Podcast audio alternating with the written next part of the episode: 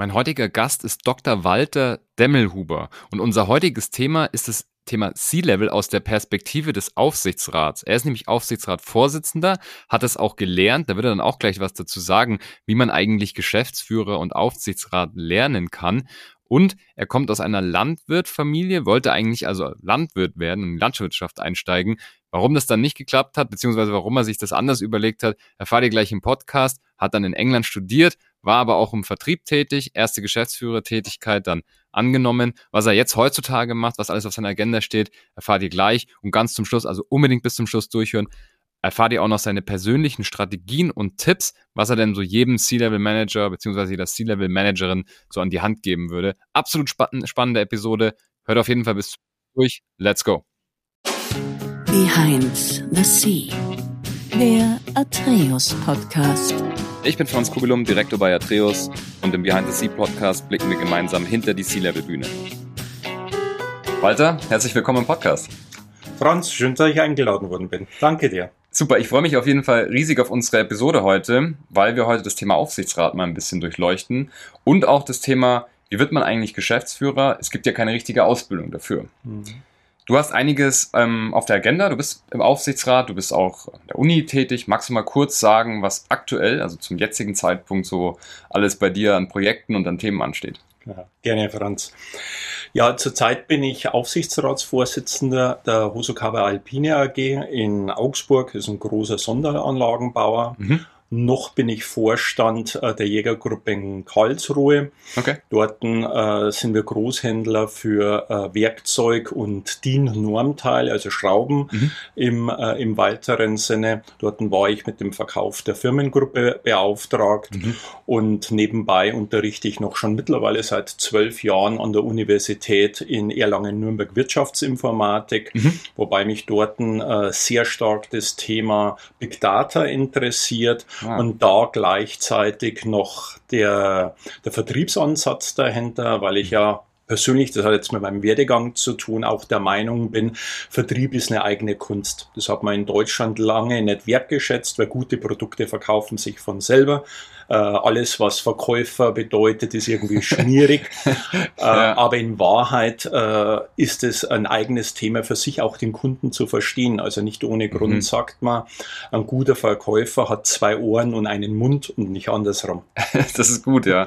Und heutzutage mit immer komplexeren Projekten und auch Produkten ist natürlich der Vertrieb auch oft ein, ein, eine Beratung für den Kunde, den er nutzt, auch unabhängig davon, ob man jetzt kauft oder nicht, richtig? So ist es, genau weil der Kunde oft auch sich noch in der Selbstfindungsphase befindet mhm.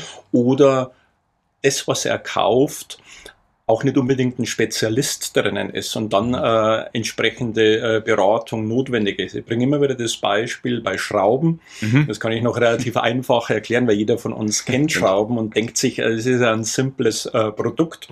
Äh, der Verbandsspruch bei uns ist ja sowieso, äh, Schrauben halten Deutschland zusammen, weil im Prinzip in das jeder stimmt, Schraube, ja. in jedem Tele äh, Entschuldigung, in jedem Telefon, in jeder Maschine sind ja auch Schrauben drinnen und es gibt, wir haben über 250.000 unterschiedliche Schrauben gelistet und man muss sich das in der Masse mal vorstellen und für jede Schraube gibt es halt eine unterschiedliche Anwendung. Ja. Und dann kommt halt bei simplen Sachen auch der Kunde auf, auf, dich zu, weil Schrauben, auch Stecker übrigens oder Kabel sind ja das erste, was in Maschinen immer kaputt gehen, weil das die schwächsten Teile sind. Von dem her spielt Beratung natürlich eine sehr große Rolle. Super, ja. Wir haben ja unterschiedliche Zuhörergruppen. Das sind manchmal C-Level-Manager und Managerinnen, die natürlich nach Tipps und Tricks dann äh, aus sind. Unbedingt bis zum Schluss weiterhören, weil da gibt's die dann nämlich alle. Wir haben aber auch Leute, die noch jünger sind und sich dafür interessieren. Magst du mal kurz, du hast gerade schon gesagt, du bist mit dem Verkauf auch beauftragt. Magst du mal so ein bisschen drauf eingehen, was der Aufsichtsrat und speziell vielleicht auch der Vorsitzende dann macht und wo vielleicht auch so die Unterschiede zu einem Beirat liegen? Mhm, gerne.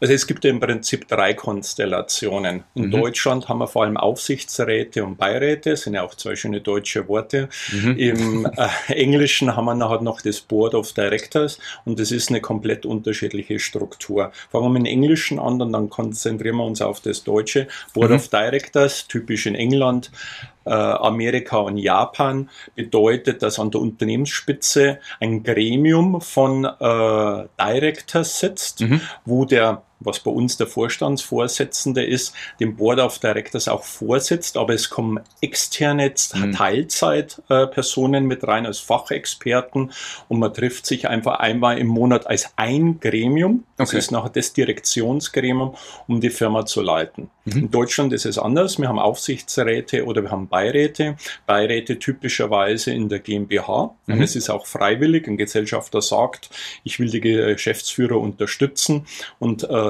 kreiere einen Beirat. Ah. Aufsichtsräte sind durch das Gesetz geregelt. Also mhm. bei Aktiengesellschaften sowieso, dann über 500 äh, Mitarbeiter, auch im GmbH-Bereich.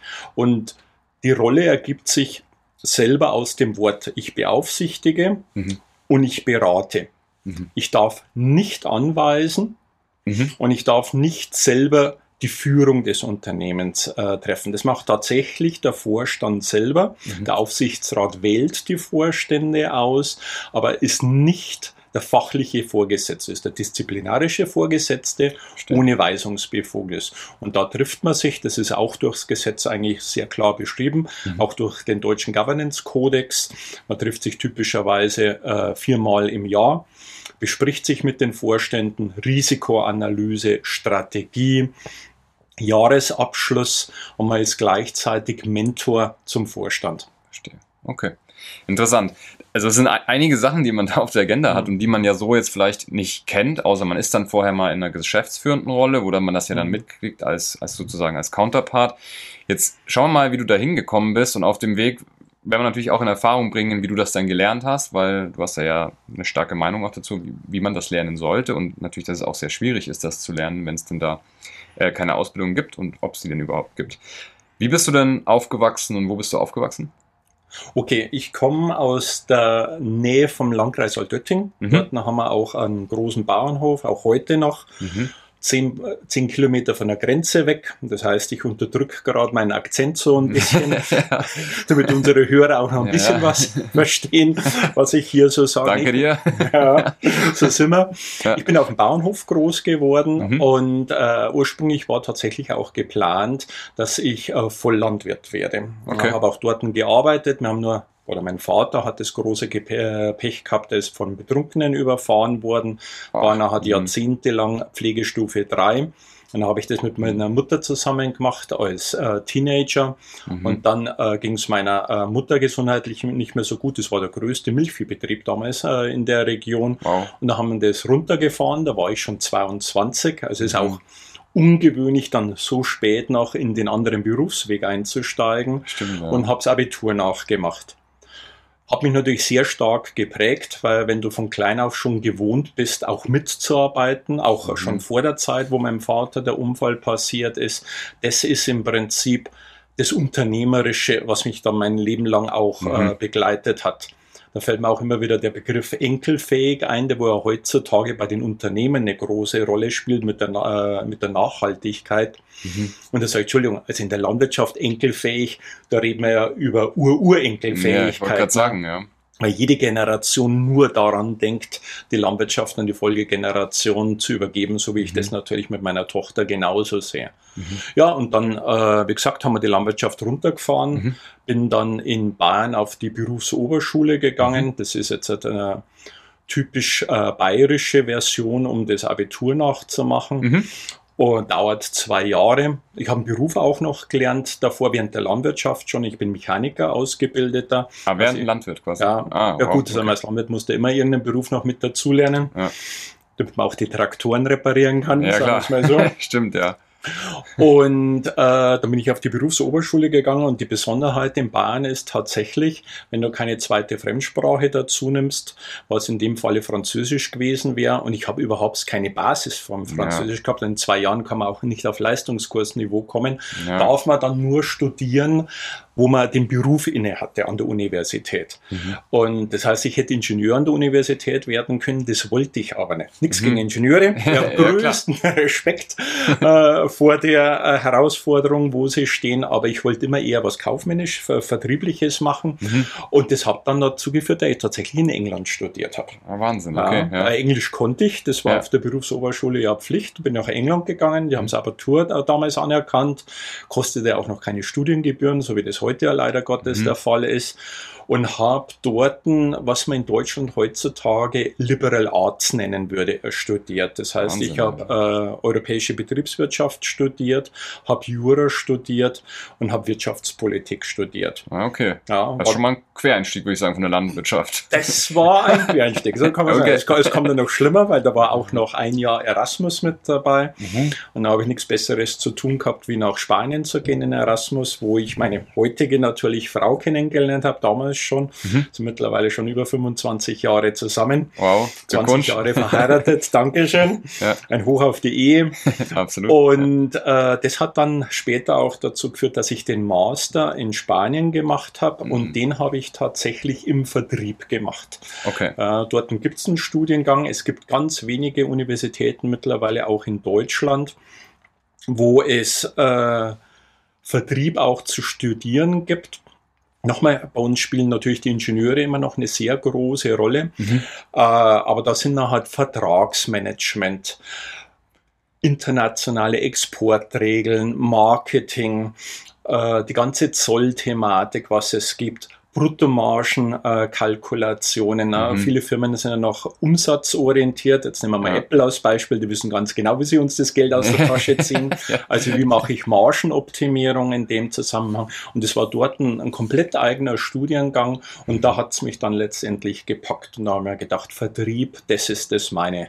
Habe dann in der Zeit auch noch äh, in England gearbeitet, mhm. im Chemiegroßhandel. Okay. Äh, dort tatsächlich internationales Account Accountmanagement äh, gelernt, was Vertrieb äh, bedeutet, Kunden zu besuchen. Und dann war ich infiziert. Mhm. Bin von England dann zurückgegangen äh, zu Siemens, so wie viele von uns in uns, Deutschland ja, ja. irgendeine äh, Siemens-Stufe äh, dazwischen geschoben haben, wo, war dort, das war Anfang der 2000er im Mobilfunkbereich, da sind die Netzwerke in 3G aufgebaut worden war zuerst im Angebotsmanagement von Großprojekten, dann Key Account Management okay. und ganz zum Schluss bei Siemens dann für ein großes Joint Venture zuständig zwischen Deutschland und Japan, was mhm. dann halt später wieder für mich eine Rolle spielt äh, für meine Aufsichtsratsstelle. Ah, dann okay. wurde ja äh, der Bereich an Nokia verkauft, das heißt das Joint Venture mit Japan wurde auch runtergefahren. Mhm. Dann schon aus puren Ehrgeiz bin ich nach Frankreich gegangen. Ich wollte die Sprache unbedingt ja, jetzt doch, noch ja, jetzt, nein, jetzt, jetzt hat es sein noch, müssen. War drei Jahre äh, in Paris äh, bei EADS im Headquarter äh, beim CTO äh, Geschäftsstrategie ah. Äh, für die Firmengruppe gemacht, also EADS Airbus, ist ein mhm. großer äh, Mischkonzern dahinter. Dort auch wirklich die Thematik vom Großkonzern wie macht man eigentlich Strategie, macht man Portfoliostrategie etc. Mhm. das gelernt. Und in der Zeit kam nachher der Ruf nach Nürnberg als Geschäftsführer. Das war dann die erste C-Level-Rolle. Das war die erste C-Level-Rolle. Da war ich 40 Jahre alt mhm. und man hat jemanden äh, bei dem Unternehmen äh, gesucht, um den mittleren und Kleinkundenbereich abzuspalten, vom Großkundenbereich Prozesse zu digitalisieren, den Vertrieb komplett neu aufzusetzen. Verstehe. Sehr spannend. Ja. und wurde damals äh, vom CEO interviewt. Und mhm. da habe ich nachher auch gemerkt, da werden ganz andere Fragen dann auch gestellt. Da kommen wir ah, sicherlich okay. später nochmal äh, ja. ein bisschen genauer drauf.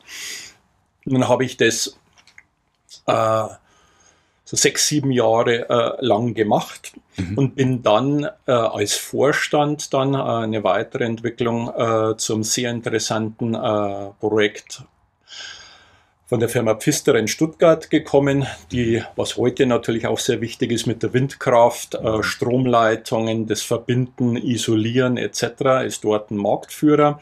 Es waren damals große Umbruchzeiten das drei Jahre gemacht und dann kam ich jetzt zu meiner letzten Station äh, als Alleinvorstand dann bei der Jägergruppe in Karlsruhe, mhm. wo ich beauftragt worden bin, eben äh, einen Firmenverkauf zu begleiten und gleichzeitig fiel das natürlich zusammen mit der großen Corona-Krise, wo man halt viel Unsicherheit im Markt hatte und wo es natürlich am Anfang auch gerade aufgrund der Unsicherheit darum ging, einfach nur die Firma zu stabilisieren, weil keiner wusste, in welche Richtung das gehen wird. Mhm. Und in der Zeit zufälligerweise wurde ich dann von einer äh, Search Company äh, angefragt, ob ich Aufsichtsratsvorsitzender äh, mhm. werden möchte, von der Hosokawa Alpine in Augsburg.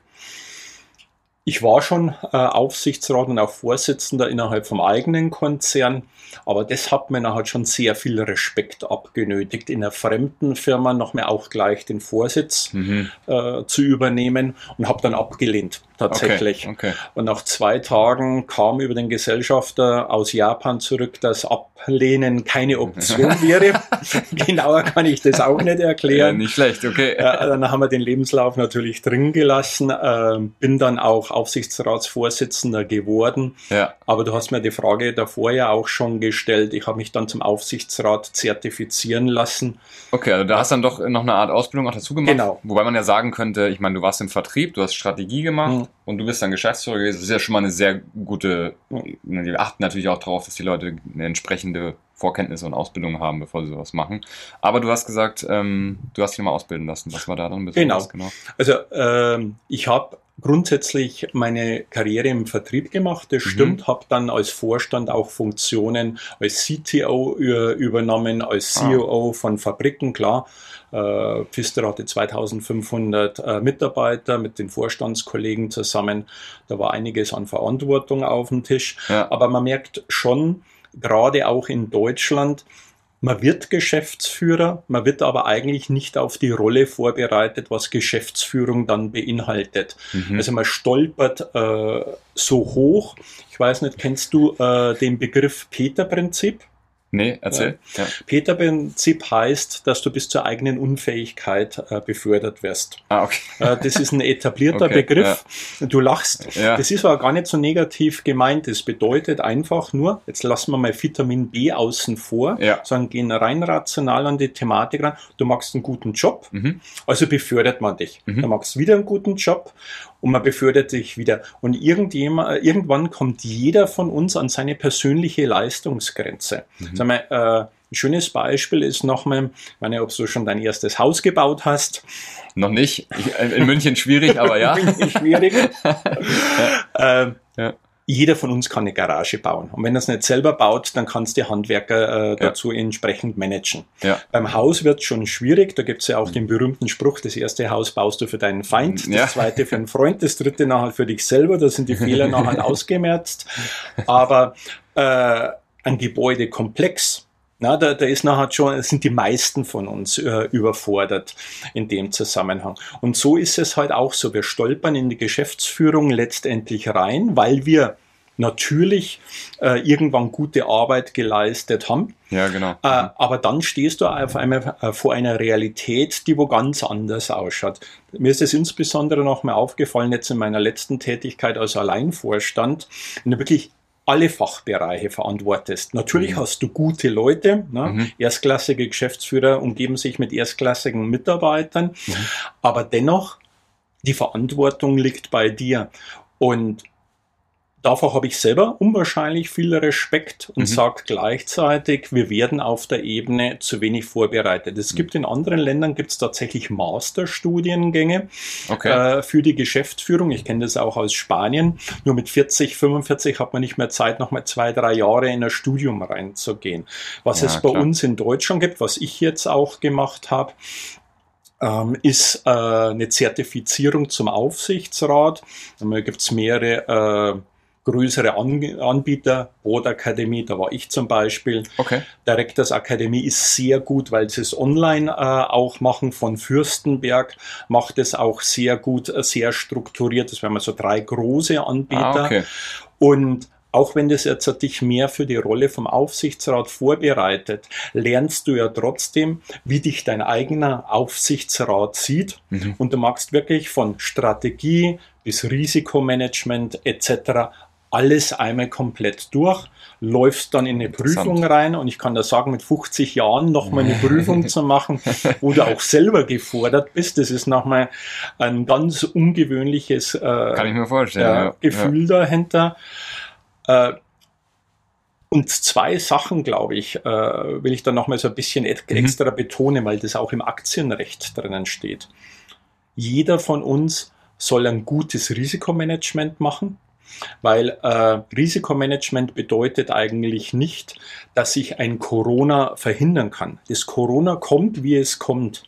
Nur die Frage ist, wenn ich für den Risikofall vorbereitet bin, welche Maßnahmen treffe ich? Natürlich ist jetzt Corona so unwahrscheinlich, dass das viele nicht im Risikomanagement äh, drin ja. hatten. Aber wenn zum Beispiel äh, ich zehn Leitungskreismitglieder habe, die wo alle wichtig sind, dann verpflichtet mich zum Beispiel das Gesetz, dass Stellvertreter benannt sind. Bei mir ist es äh, so, äh, jeder Leitungskreismitarbeiter muss drei Monate fehlen können, ohne dass es ein Loch reißt. Verstehe. Ja? Mhm. Und sich einfach nur mit dem Gedanken auseinandersetzen. Und das zweite große Wichtige ist, was man ähm, im Gesetz Business Judgment Rule nennt, keine Entscheidungen aus dem Bauch raus treffen. Mhm. Auch wenn die Versuchung unwahrscheinlich groß ist, auch wenn die Versuchung groß ist, weil du meinst, das ist das Richtige. Je größer die Entscheidung, desto mehr sollst du eigentlich von links nach rechts dir fünf Optionen hinschreiben, mhm. diese nachher begründen mit Pro und Con und natürlich kannst du deinen Liebling haben. Klar. Du bist Geschäftsführer und du weißt oft genug, was das Richtige ist. Aber dann kannst du später, insbesondere wenn es auch schief geht, dir nochmal überlegen, warum habe ich das oder das schlichtweg nicht beachtet. Mhm, und nochmal, ja. dieses strukturierte äh, Vorgehen, entweder du lernst das durch Fehler mhm. und das wünschen wir keinen, oder du kriegst das halt einmal entweder von Kollegen gezeigt oder in einem Ausbildungsprozess und da kann ich eigentlich jedem nur empfehlen, sich zu überlegen, wenn man sich auf der Ebene, von der ersten Führungsebene bewegt, auch so eine Ausbildung zu durchlaufen. Mhm. Ja, das eliminiert dann auch so ein bisschen dieses Fingerpointing, also die Beispiele, die du gerade mhm. genannt hast, dass man dann im Nachgang sagt, ja, wir hätten dies und jenes tun sollen. Und klar, wenn es keine Basis gibt, auf der man die Entscheidung getroffen hat, dann kann man natürlich im Nachgang immer sagen, man hätte es anders machen können. Aber wenn man da so, wie du jetzt gesagt hast, sehr anschaulich ja dann auch mhm.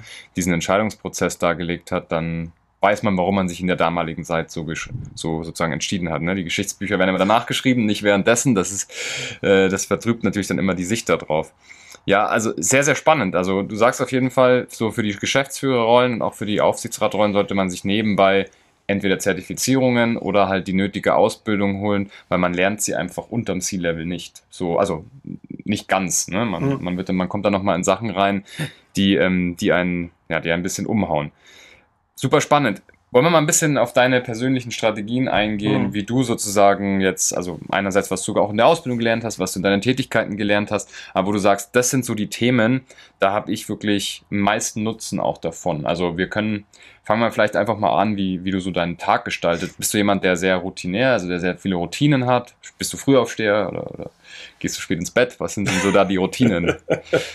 also ich bin da eigentlich ein Frühaufsteher, weil ich das noch von der Landwirtschaft her schlichtweg äh, so. Ich wollte gerade sagen, das wäre jetzt, hätte mich jetzt erwundert, ja. wenn du da zehn man, aufstehst. Ja, man muss aber schon auch so reell sein, wenn du früh in die Arbeit gehst, du kommst nicht früh raus. Mhm. Das heißt, äh, ich lasse mir in der Früh schon durchaus auch Zeit. Mhm. Ähm, vielleicht äh, Nachrichten lesen, sich nochmal mhm. mit was selber beschäftigen. Ich würde gerne ein bisschen mehr Sport machen. Mhm. Da fehlt mir leider oft genug der Antrieb dazu.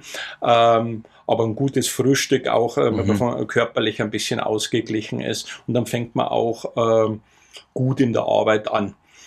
Äh, je nachdem, ob ich in der Früh anfahre, länger anfahre, habe ich in der Vergangenheit oft äh, den Tag am Telefon schon mit der Assistenz besprochen. Okay. Das heißt, man nutzt nachher die Zeit aus dem Auto schon raus, um mhm. den Tagesverlauf äh, da so durchzuplanen und dann schlägst du in der Arbeit auf und dann weißt du eigentlich schon, äh, was da ist.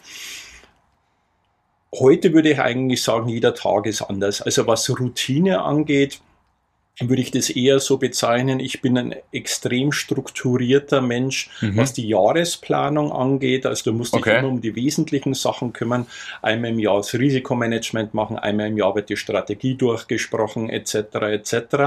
Aber gerade wenn man jetzt halt auch die letzten Jahre anschaut, äh, als Vorstand oder Geschäftsführer ist mir eigentlich dazu da, die Probleme zu lösen, die äh, die eigenen Führungskräfte zu dir tragen. Ja. Ich bin vom Typus her natürlich so, die Leute sollen selber entscheiden, ja. aber wenn sie wirklich Rat haben wollen, dann sollen sie natürlich zu mir kommen. Und da merkt man auf einmal, äh, der Tag besteht darin, 80-20, du machst 20% Routineaufgaben mhm. und 20% Schurfixe und egal, äh, ob jemand bei der Tür reinkommt und das berühmte Ich habe ein Problem. Ja, klar. Ein Kapitän hat im Kanal gedacht, er kann rückwärts einparken, da ist ein wichtiger Container drauf. Was machen wir? Ich habe keine Lösung. Oder ist ein Außen äh, irgendwo ein Unfall passiert? Ich habe dir ja. vor unserem Gespräch heute äh, auch erzählt, ein Außendienstler, nicht beim jetzigen Mandat, sondern beim früheren, hat äh, traurigerweise drei Menschen tot gefahren. Ein äußerst unglücklicher Unfall. Mhm. Und solche Sachen kommen permanent auf den Tisch. Und das ist schon was sehr stark eigentlich den, äh, den Tag dominiert. Mhm. Äh, Wahnsinn. Ja. Wenn du 3000 Mitarbeiter hast, musst du im Prinzip sagen, jedes Jahr stirbt ein Mitarbeiter schon rein aus der Wahrscheinlichkeit während mhm. der Arbeitszeit. Und, das ist äh, heftig, ja. ja. Und das ist halt äh, letztendlich, um was das du dich kümmern musst. Dann hast du eine Betriebsprüfung, eine unangekündigte. So passieren halt mhm. permanent Sachen, wo du einfach nur mental vorbereitet sein musst. Und was ich da nur sagen kann, Gelassenheit, mhm. nie den Schettino machen. Wir kennen ja den italienischen Kapitän, der wo vom Boot geflüchtet ist. Weil du bist die letzte Instanz auch für ja. deine eigenen Mitarbeiter. Und auch wenn du keine Lösung hast, kannst du strukturiert an das Problem herangehen und äh, dir überlegen, was wäre denn mit dem geringen Wissen, was ich habe, der richtige Lösungsansatz und immer versuchen, dich mit Kollegen zu besprechen. Mhm. Also nie ins dunkle Wasser springen, wenn du nicht weißt, wie tief der Boden ist. Es gibt Notfallsituationen, mhm. wenn das Schiff brennt, da musst du springen, mhm. aber das ist ja die große Ausnahme. Und dann bin ich äh, im Prinzip so, wir kriegen ja ewig viele E-Mails, entweder die Assistenz sortiert die schon vor nach den mhm. wichtigen Kriterien, na, wichtig, dringend etc., Delegation. Mhm. Aber ich bin schon einer, der wo eigentlich nie einen Berg äh, auf dem Tisch haben möchte. Mein Tisch ist immer aufgeräumt und meine E-Mails sind abgearbeitet. Ansonsten okay. geht es mir persönlich nicht gut. Ja, okay, stimmt. Da gibt es auch echt unterschiedliche Typen, die ja. in dem Bereich sind. Ja, ähm, sehr interessant. Also ich meine, man hat jetzt schon gehört, da gibt es Themen, die dann plötzlich als Geschäftsführer oder als Geschäftsführer auf dich zukommen, die hast du vorher in der Rolle auf jeden Fall nicht auf dem Schreibtisch gehabt. Ja. Und mit denen muss man natürlich auch rechnen. Vielleicht auch, wenn du so ein bisschen an deine erste geschäftsführende Rolle zurückdenkst, wie, wie hat dir das dann gefallen? Hast du dann gesagt, boah, also erstmal äh, gar nicht damit gerechnet oder hast du gesagt, nee, das ist, das gehört jetzt genau dazu und da habe ich auch Lust drauf? Es kommt immer darauf an, wie schlimm das der erste Fall war. Und den kann ich ja. dir jetzt halt nicht benennen, was wirklich ja, ja. die erste brennende Hütte war äh, mhm. äh, in dem Zusammenhang. Was ich schon gemerkt habe, ist, äh, es gefällt mir. Es mhm. gefällt mir auch zu entscheiden. Ich habe immer auch mit Vorgesetzten verglichen. Ja. Kann ich das besser? Kann ich das äh, nicht besser? Äh, ich bin keiner, der wo blind irgendwo reinläuft und überheblich ist. Ja. Es gibt ja auch den berühmten Begriff äh, Hochstapler-Syndrom, genau. weil man sich ja. selber eigentlich permanent unterschätzt und mhm. sich überlegt, wie komme ich nur überhaupt in die Rolle? So schlau bin ich doch gar nicht. Mhm. Also gerade wenn man mit dem Respekt reingeht und dann wie heißt, wenn man es eilig hat, äh, soll man langsam gehen und nicht rennen. Ja. Ja, also wirklich ja. Zeit äh, hat und sich überlegt, was könnte denn passieren. In der Hinsicht bin ich ein guter Schachspieler, mhm. weil ich schon immer zwei, drei Schritte äh, nach vorne schaue. Wenn ich das jetzt tue, äh, geht hinten was schief. Okay, das war die falsche Option. Also ich spiele die Sachen äh, sehr stark durch. Mhm. Manchmal kann man das auch ein bisschen als Zaudern natürlich. Ähm, ja bezeichnen. Ich würde ja. sagen, das sind wir wieder bei der Business Judgment Rule. Du musst einfach ähm, Optionen dir überlegt haben. Und übrigens, eine Option ist auch immer nicht zu entscheiden. Aber ja. du musst dir bewusst überlegen, nicht zu entscheiden. Du kannst ja sagen, das ist schlichtweg nicht der richtige Zeitpunkt. Ich kann heute nicht entscheiden. Mhm weil mir Informationen fehlen oder weil mir das Risiko zu groß erscheint. Mhm. Was ich ganz klar sage, ist, wir lassen uns zu oft blenden von erfolgreichen Personen, die wo einfach nur zum richtigen Zeitpunkt mit Glück das Richtige entschieden haben. Mhm. Die haben kein goldenes Händchen. Mhm. Ja, äh, da sind so viele Zufälle zusammengekommen und man sieht oft Unternehmer, und es gibt wenige Ausnahmeunternehmer, die wo mehrmals erfolgreich waren. Mhm. In der Regel waren sie einmal mit irgendwas erfolgreich. Und äh, demzufolge muss man da schon sehr stark abwägen, äh, passt es. Weil äh, ich habe noch mal eine andere Analogie gehört. Mhm. Für jedes, für jeden erfolgreichen Bestseller mhm. gibt es tausend Bücher, die wo kein Bestseller waren. Mhm. Für jedes Buch, das wo kein Bestseller äh, war, gibt es tausend äh, Bücher, die wo angefangen und nicht fertig geschrieben worden sind. Ah, also hast du in Wahrheit eine Million angefangene Bücher für oben einen Bestseller. Über die ganzen Autoren da unten spricht aber keiner. Es spricht nur über den einen, der wo da oben steht. Mhm. Und darum sage ich, mein Credo ist ganz klar, unter meiner Führung fahre ich keine Firma an die Wand. Lieber lasse ich meine Opportunität aus, die wo man zu Risiko äh, behaftet ist, wie zu sagen, wird schon gut gehen. Und dann muss ich mich nachher äh, nicht nur vor den Gesellschaftern verantworten, sondern auch von den vor den Mitarbeitern, mhm. äh, weil du darfst halt auch nicht vergessen, wenn du 1000 Mitarbeiter hast, und im Durchschnitt in einem Haushalt drei Personen leben, dann mhm. bist du bei 1000 Mitarbeitern für 3000 Mittagessen verantwortlich. Mhm. Und nochmal, wenn du, wenn du das bewusst bist, was die Verantwortung auch äh, bedeutet, dann lernst du mit der Zeit auch Bescheidenheit. Mhm. Aber ganz ehrlich, mit 40 war ich nicht bescheiden. Aber ich grüßen wahnsinnig wie jeder andere auch. nicht schlecht. Ja. Sehr cool. Also du, du, hast vorhin auch gesagt, man muss sich dann viel mit Kollegen beraten, auch bei mhm. solchen Fällen.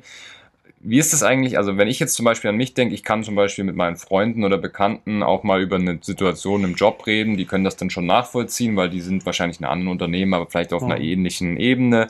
Wenn man jetzt im C-Level ist oder im Aufsichtsrat, da gibt es wahrscheinlich nicht so viele Leute einfach und da hat man vielleicht auch nicht so viele Leute im Freundeskreis. Mit wem berät man sich denn eigentlich? Mit wer sind denn dann so eigentlich so die Leute, wo man sich mal Rat holt? Vielleicht auch gar nicht in der Firma, sondern mhm. im, im, weiß ich nicht, im Freundeskreis oder so. Wie läuft das? Also die, äh, der erste Hauptansprechpartner ist natürlich der Aufsichtsrat dann, mhm, weil er klar, soll dich ja auch beraten. Du hast zwar natürlich eine gewisse Abhängigkeit äh, da drinnen, weil er, wie wir davor gesagt haben, dein ja. disziplinarischer Vorgesetzter auch, äh, auch ist, aber der hat dich ja geholt. Das Stimmt. heißt, es ist ja ein gewisses Urvertrauen da. Ich habe selber vor kurzem auch einen CFO als Vorstand eingestellt. Okay. Niemand ist perfekt, ich bin nicht perfekt er ist perfekt, sonst hätte ich ja. ihn eingestellt. Großes Lob. Grüße gehen raus. Grüße gehen raus, so ist es. äh, aber er weiß und wie jeder andere Vorstand in dem Unternehmen auch, wenn du ein Problem hast, frag mich. Mhm. Das heißt nicht, dass ich die Antwort habe, aber reden hilft. Ja. Dann habe ich natürlich im Umkreis äh, Vorstandsfreunde auch, also wo man auch tief befreundet ist, okay. wo man auch mein Herz ausschütten äh, kann, die dich auch verstehen, was mhm. Verantwortung auf der Ebene bedeutet mhm. und sich da nochmal besprechen. Im Prinzip die Erfahrung äh, macht es dann aus. Hast du das Problem schon mal gehabt? Ja. Wie hast du es gelöst? Hast du es falsch gelöst? Dann mache ich es nicht so. Aber die Information ist ja. ja wichtig für mich. Walter, mach es nicht so. Das ist bei mir schief gegangen. Das ist das Defizit, was wir in Deutschland haben wir reden nicht über die Fehler, was wir gemacht haben. Wir müssen viel mehr über die Fehler reden, die wir gemacht haben, damit wir nicht die gleichen machen. Und dann ist es natürlich so, dass man entweder Altgesellschafter, die wo mir zur Verfügung stehen, wo ich jederzeit mich mhm. an die wenden kann von früheren Firmen, du, ich weiß nicht weiter. Mhm. Es gibt aber auch sehr gute Unternehmensberater, wo man generell auch eine gute Beziehung hat hast du in deinem Umfeld schon mal dieses Problem gehabt und da wird dir weitergeholfen. Also mhm. man steht nicht alleine da. Die, wo alleine dastehen, sind die, die wo nicht fragen. Richtig, ja. Das ist ein guter Tipp schon mal auf jeden ja. Fall. Sehr, sehr gut. Ja, ähm, wie ist es denn noch so vielleicht, ähm, wenn man auch mal aufs Operative, also jetzt haben wir ein bisschen über deine Routinen und, und die Struktur gelernt, wie in so einem Operativen, hast du irgendwelche Management-Tools oder irgendwelche Thematiken, wo du sagst, das sind so die drei Themen, egal in welche Firma ich gehe, da muss ich das eigentlich haben oder sehen? Mhm. Also erstmal durch den äh, deutschen äh, Corporate Governance Codex ist ja viel vorgeschrieben, wie mhm. man äh, handeln sollte als Vorstand. Und mhm. da halte ich mich sehr stark dran. Und da gibt auch extrem viel äh, Struktur. Letztendlich äh, sind es, was ich davor schon gesagt habe, Risikomanagement und Strategie. Und du wirst mhm. überrascht sein, wie viele Firmen mhm. ihre Strategie nicht einfach erklären können. Sie verstecken ja. sich hinter vielen, vielen Blasen. Aber äh, sowohl für den Lebenspartner des Angestellten, wie bis oben zum Aufsichtsrat. Was macht deine Firma? Warum macht sie es? Ist sie gut und was macht sie in zehn Jahren? Das sind wir auch mit der Enkelfähigkeit. Ja. Das können viele nicht erklären und da stürze ich mich drauf. Mhm. Du hast ja oft auch das Problem, nehmen wir mal das Beispiel, wenn du eine Firma hast, die wo CDs produziert hast Entschuldigung, das war ja absehbar, Klar. dass der äh, CD-Markt den Bach runtergeht. Was Mhm. tust du, damit es für deine Mitarbeiter weitergeht? Mhm. Das ist so eine, äh, ein großes Thema für mich. Und das äh, dritte ist letztendlich, ähm, ich führe sehr kennzahlenbasiert, Mhm. um über Abweichungen sprechen zu können. Da Okay. wird natürlich sehr viel aufgedeckt, das ist klar und es will sich auch nicht, also nur menschlich oft nicht jeder in Mhm. die Karten schauen lassen, aber wir haben gerade in den letzten drei Jahren mit Corona gesehen, Mhm. äh, die Einkaufspreise, die wo sich so extrem stark äh, verändert haben. Viele Firmen haben heute das Problem, dass ihnen die Einkaufspreise davonlaufen, sie nicht rechtzeitig äh, mit den Verkaufspreisen umgegangen sind und auf einmal äh, in Verluste reinlaufen, weil sie es nicht haben kommen sehen. Und da haben wir einen ganzen äh, interessanten Ansatz entwickelt. Äh, wir nennen das 12 Monats Rolling Forecast. Mhm. Das heißt, wir nehmen immer die letzten zwölf Monate. Warum zwölf Monate? Ich könnte ja auch Geschäftsjahre vergleichen, Quartale Ja, oder ja. Monate, weil nur zwölf Monate alle Ferienzeiten, Weihnachten, Mhm. August, Sommerferien beinhalten und das rolliert nachher Monat zu Monat um einen Sprung weiter. Okay. Zum Beispiel äh, der letzte zwölf Monatszyklus ist jetzt mal gerade überlegen, wir sind im März. Mhm. Das ist jetzt seit Februar 2023 bis März 2022 zurück und das vergleicht man nachher mit dem zwölf Monatszyklus äh, zurück, wo ein Monat, drei Monate, äh, zwölf Monate äh, Okay, weiter zurücklegt. Verstehe. Man könnte das einfacher erklären mit man vergleicht Geschäftsjahre, Mhm. aber beim Geschäftsjahr musst du halt ein ganzes Geschäftsjahr warten, bis wieder ein Geschäftsjahr voll ist. Und da kannst du nachher mit dem Ansatz eigentlich jede beliebige Zahl vergleichen, Mhm. ob sie steigt, ob sie fällt. Und dann schauen wir uns Umsatz an, dann schauen wir uns Bruttomarge an, dann Mhm. schauen wir uns Einkaufspreise an und dann siehst du tatsächlich jeden Monat, Ja. wo sind die Ausreißer drinnen. Okay. Viele Firmen und, äh, im Schraubenbereich kann ich es auch recht einfach erklären, gerade durch die Preissteigerungen. Ähm, die Umsätze sind bei allen Marktbegleitern angestiegen, wie bei uns ja auch. Mhm. Die Anzahl der Schrauben ist aber rückläufig. Und das kommt durch die Ja. höheren Preise pro Schraube. Mhm. Aber wenn man die Schraubenpreise misst, äh, Schraubenmenge misst oder das Liefergewicht misst, sieht man eigentlich, dass seit, äh, seit der Russlandkrieg angefangen hat in der Ukraine, dass wir uns in einem Rezessionslauf befinden. Mhm. Und zwar schon seit Sommer äh, letzten Jahres. Und es wird oft übertüncht durch steigende Umsatzzahlen. Verstehe. Ja. Und Mhm. Das System, wenn du dir das sauber aufsplittest, weißt du, ich bin ein Big Data-Fan Ja, auch, klar. Ja. äh, das zeigt dir sehr leicht, wo die Firma hinläuft. Und da muss man halt manchmal auch Wahrheiten anschauen, die wo einem nicht so gut gefallen. Aber lieber rechtzeitig und Maßnahmen er ergreifen, wie nachher später dastehen und weinen. Das ist richtig. Das ist ein sehr, sehr, sehr guter Tipp. Also das Kennzahlen-System kann man empfehlen. Ist es was, was, was du sagst, das ist gängig oder, oder würdest du sagen, das machen tatsächlich die Unternehmen gar nicht? Deswegen könnte man da mal reinschauen, wenn man jetzt gerade zuhört und Hm. ähnliche Situation hat. Nee, äh, es ist nicht gängig. Es ist Hm. tatsächlich heutzutage immer noch das Üblichste, ist ein äh, Geschäftsjahresvergleich Mhm. oder ein Monat-zu-Monat-Vergleich, aber die Monate sind halt nicht gleich. Wenn Weihnachten drinnen ist, ich kann Januar nicht mit dem Februar vergleichen. Mhm. Quartale äh, passiert genau das Gleiche. Das heißt, ich persönlich, gibt es auch eine Veröffentlichung dazu, kann eigentlich nur empfehlen, sich das Thema mal anzuschauen. Ja. Ich nehme das bei jeder Firma her, wo ich im Mandat bin. Mhm. Und äh, es ist auf jeden Fall in meinen Augen sehr zu empfehlen. Sehr cool. Ja, wir kommen langsam schon ans Ende vom Podcast. Wenn man jetzt noch vielleicht auch auf Werte und solche Sachen achtet und vielleicht auch auf das Thema eben speziell jetzt natürlich C-Level, auch wenn Mhm. Aufsichtsrat gerade so ein bisschen auch im, äh, im, Fokus steht. Was würdest du sagen, sind denn so Werte, die man mitbringen sollte oder persönliche Eigenschaften, die man entwickeln sollte, wenn man im C-Level erfolgreich sein will und vor allem ja auch Spaß haben will? Das gehört ja Mhm. auch dazu, damit man das lang- lange machen kann und du hast es ja sehr lang gemacht. Also wir haben das an der Universität mal untersucht, was so typische Eigenschaften von, äh, von jemandem im C-Level sein Okay, sollten. perfekt. Und da haben wir uns im Prinzip auf vier Begriffe eingeschossen. Äh, Das eine ist Resilienz. Ja. Also wirklich einen Okay. Bauchschwinger vertragen können, weil die Luft ist dünn und nicht, weil dir irgendjemand was Böses will, Mhm. sondern du bist dafür zuständig, dich permanent mit Herausforderungen äh, auseinanderzusetzen. Manche nennen es auch Frusttoleranz. Ja. Aber es ist nicht nur die Toleranz äh, von dem Frust, sondern du musst ja auch trotzdem noch einen positiven Ausdruck für dich haben, weil äh, wenn dich das Leben runterzieht, willst du ja die anderen nicht anstecken. Du sollst keine Rolle spielen und einen Kasperl vorne machen. Mhm. Aber dass das Leben auch permanent Bauchschwinger für dich bereitet und nimm mal Corona nochmal als Beispiel. Es interessiert keinen. Du als Kapitän bringst die Firma voran. Mhm. So mein zweites Thema ist auf jeden Fall Neugierde. Mhm. Ähm, wir haben davor gesagt, ich komme aus dem Vertrieb. Du musst dich für alles andere interessieren. Du musst nicht den Anspruch äh, haben, besser wie dein Leitungskreis zu sein. Ich bin immer froh, wenn die Leute besser sind wie ich, weil ich bin von Grund auf ein fauler Mensch. Dann tun die das besser wie ich, dann ist die Thematik erledigt. Aber so eine Neugierde auch für Geschäftsopportunitäten. Du musst mhm. einfach Klar. aufgeschlossen sein dahinter. Mhm. Dann haben wir natürlich äh, noch das Risikobewusstsein einfach immer wieder im Kopf zu haben, als nicht ängstlich sein, ja. aber Risiko managen zu können. Das heißt, mitigieren. Äh, es gibt ein großes Risiko. Wie mache ich das so klein, dass es das Unternehmen äh, nicht gefährdet?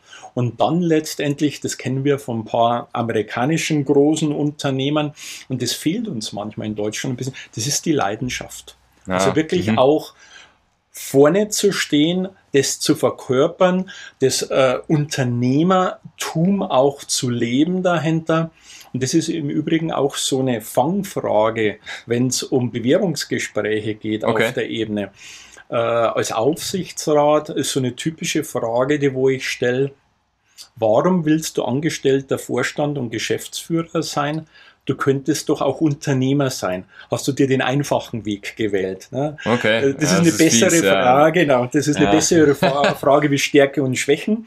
Und äh, es ist witzig, wie die Leute dann ins Grübeln kommen, weil mhm. wenn du nachher auf einmal verantwortlich bist für Tausende von Mitarbeitern mhm. und dann solltest du schon auch die Frage stellen, warum habe ich das nie in meinem Leben selber ausprobiert? Mhm. Habe ich mich nicht getraut? Ist eine ehrliche Antwort, bin mhm. ich zu konservativ eine sehr ehrliche Antwort war, es hat sich nie die Gelegenheit äh, ergeben. Ne? Richtige Zeit, richtiger Ort, richtiges Klar. Produkt. Wenn Klar. man heute sieht, wie viele Firmen vor 20, 30 Jahren gegründet worden sind, wenn du das gleiche heute machen würdest, dann würde es nicht mehr funktionieren. Ne? Richtig, Aber ja. äh, das nochmal zu unter überlegen, was bedeutet eigentlich Unternehmertum? Ich habe es ein paar Mal ausprobiert, hat auch funktioniert, aber nie so groß, mhm. dass ich gesagt hätte, da würde ich jetzt ähm, aus meinen Mandaten rausgehen äh, und das anders machen wollen. Aber man soll sich schon mit dem Gedanken auseinandersetzen. Und nochmal, jeder will die Verantwortung haben, aber man spürt erst, wenn man die Verantwortung hat, was es eigentlich bedeutet. Und für die, die wo schon Kinder haben, mhm. die können das vielleicht nochmal am ähnlichsten äh, vergleichen mit, wenn man das allererste Mal im Leben, ich kriege schon eine richtige Gänsehaut hier. Ja, ja. Äh, das sind gute Tipps. Also ich hoffe, jeder hört gespannt zu. Wenn man das allererste Mal sein Neugeborenes in der Hand hält, mhm. erst dann weiß er, was es heißt, Eltern zu sein. Das ist Na, korrekt. Ja. Ich halte mich da auch immer bewusst aus dieser Debatte raus, weil man kann da einfach nicht mitreden. Nein, kann man so, nicht. Das, das, das geht einfach nicht. Wir haben noch keine Kinder, deswegen sage ich immer, weiß ich nicht, kann ich nicht nachvollziehen. Und so ist es beim Geschäftsführer halt auch. Ja. Und äh, ich nenne da nur noch mal zwei Paradesachen, die wo jeder von uns kennt ja. in den Firmen. Eine ERP-Einführung geht immer schief. Ein Fabrikumzug geht immer schief. Ja. Na? Und das wünscht man ja keinem. Ja? Da sind wir teilweise auch beim Peter-Prinzip. Mhm. Man verbrennt unnötig Leute. Jemand hat eine Abteilung verlegt ja. von Deutschland irgendwohin hat super funktioniert, dann kannst du auch gleich die ganze Fabrik umziehen. Nee, das kann er nicht automatisch. Und wenn er es kann, hilft ihm trotzdem. Ne? Mhm. Und das äh, alleingelassen werden. Also mhm. wenn ich da einen Rat nochmal mitgebe, bildet euch weiter und fühlt euch nie allein, dann seid ihr auch auf dem richtigen Weg. Super. Kann man so stehen lassen, finde ich super. Also die Tipps sind richtig, richtig wertvoll. Letzte Frage oder vorletzte Frage, bevor ich frage, wie man dich erreichen kann. Thema Ausgleich also so Hobbys und wie, wie fährst du runter? Wie kommst du runter von den ganzen äh, Themen aus dem Aufsichtsrat und aus der Geschäftsführung? Was machst du da so? Das soll jetzt halt nicht zu komisch wirken. Ich mache die Arbeit gern. Ja. Deswegen äh, lässt es mich auch nicht so einfach los. Ja. Aber ich habe natürlich schon ein paar Hobbys, wo ich sage, da kann ich auch abschalten. Ja. Äh, ich fahre Motorrad, ich schraube auch sehr geil an dem Motor. Alles legal natürlich, falls ja, die ja. zuhört. Noch die Mechaniker überbleibst. genau. Früher haben wir ja die Mofas frisiert, also ich weiß, was ein Kolbenfenster ist. Sehr gut. äh, so ist es. Äh, ich habe während der Corona-Zeit tatsächlich angefangen, ein Musikinstrument zu lernen. Meine Frau ist ja Professorin für klassische ah. Musik, die unterrichtet in Spanien äh, Querflöte, klassisch, musiziert oh. auch. An ihr Niveau komme ich nie ran, aber äh, da, ich spiele die steirische Harmonika. Ja, ganz neu, aber das heißt Ganz neu. Ah, okay. nee, weil was tun wir unter der Woche, äh, wenn man Pendler ist ja. und abends noch sich das auch überlegen muss. Ah, ansonsten natürlich die Universität frisst auch Zeit. Ich mache das zwar im Blogseminar, mhm. äh, weil jede Woche könnte ich mir das nicht aus den Rippen schneiden, aber das macht unwahrscheinlich viel Spaß, dann auch wieder mit den Studenten auch viel wieder neu dazu zu lernen. Klar. Jetzt auch mit der künstlichen Intelligenz. Ich habe mhm. das jetzt ein paar Mal ausprobiert, ausprobiert, Fragen gestellt. Das ist man kann es einerseits als künstliche Intelligenz bezeichnen, man kann es aber auch sehr gut als intelligente Suchmaschine hernehmen. Das ja. heißt, du hast eine Frage, schreib einfach rein, ich brauche einen Marktbericht über. Mhm. Dann schreibt er dir das runter. Ja. Der zieht die Informationen und der schreibt es in einem Essaybericht. Damit das macht viel Spaß und weil mir sonst noch zu langweilig ist und das ist dann auch eigentlich das Letzte, äh, ich betreibe seit neuestem, seit ich dieses Typus von Motorrad auch gekauft habe, mhm. ein Reparaturwiki mit mehreren Freunden, weil äh, die Motorradmarke, die wo ich fahre, seit kurzem keine Reparaturhandbücher mehr veröffentlicht. Und dann haben wir das nicht so stehen lassen können und haben wir ein eigenes Wiki aufgemacht. Und jeder schraubt dann sein Motorrad rum, macht Fotos, macht Videos und erklärt nachher den anderen, wie man sein Motorrad am besten zerlegt. Sehr cool. Wahnsinn, hast du auf jeden Fall einiges, äh, einiges, was du unter der Woche dann auch abends dann machen kannst. So ist sehr, es. sehr cool. Vielen lieben Dank, dass du, dass du bei uns im Podcast warst. Es hat richtig Spaß gemacht. Ich habe sehr viel gelernt, auch über den Aufsichtsrat, aber auch wie immer über C-Level und ja, was man auch einfach für persönliche Eigenschaften mitbringt. Das finde ich immer besonders spannend. Dafür gibt es ja auch das Format. Wenn man dich erreichen möchte, wie, wie, wie kann man dich am besten erreichen? LinkedIn? LinkedIn natürlich, da bin mhm. ich drauf. Webseite demmelhuber.info. Mhm. Und die E-Mail-Adresse ist natürlich walter.demmelhuber.info. Dann kann man sich Sehr ganz gut, einfach ja. merken. Super, das werden wir natürlich verlinken in dem Podcast und wer sich nicht traut, der, kann auch natürlich bei mir einfach nachfragen, dann mache ich eine kurze Intro, kein Problem. Vielen lieben Dank, dass du da warst und ähm, wer weiß, vielleicht machen wir ja mal eine zweite Folge oder ein anderes Format zusammen. Danke, Franz, ganz meinerseits. Super. Ja, wer jetzt noch zuhört, auf jeden Fall einen Kommentar oder eine Bewertung dalassen, je nachdem, auf welcher Plattform ihr seid. Ich freue mich natürlich über beides. Ich freue mich auch immer über viele persönliche Nachrichten, die mich jetzt auch immer mehr erreichen von begeisterten Zuhörern und Zuhörenden. Wer diesen Podcast einfach regelmäßig gerne hört, der bitte einfach den Kanal über abonnieren, dann kriegt ihr auch regelmäßig die neuen Episoden in eurem Feed automatisch gespült und dann müsst ihr euch dann nur noch anhören. Der Podcast wird von Atreus präsentiert, also rund um das Thema Interim Management und auch Executive Search. Gerne mal auf atreus.de oder mit mir einfach mal sprechen. Bin ich jederzeit offen, tritt einfach in Austausch. Walter, schönen Tag dir noch. Ciao, ciao. Tschüss.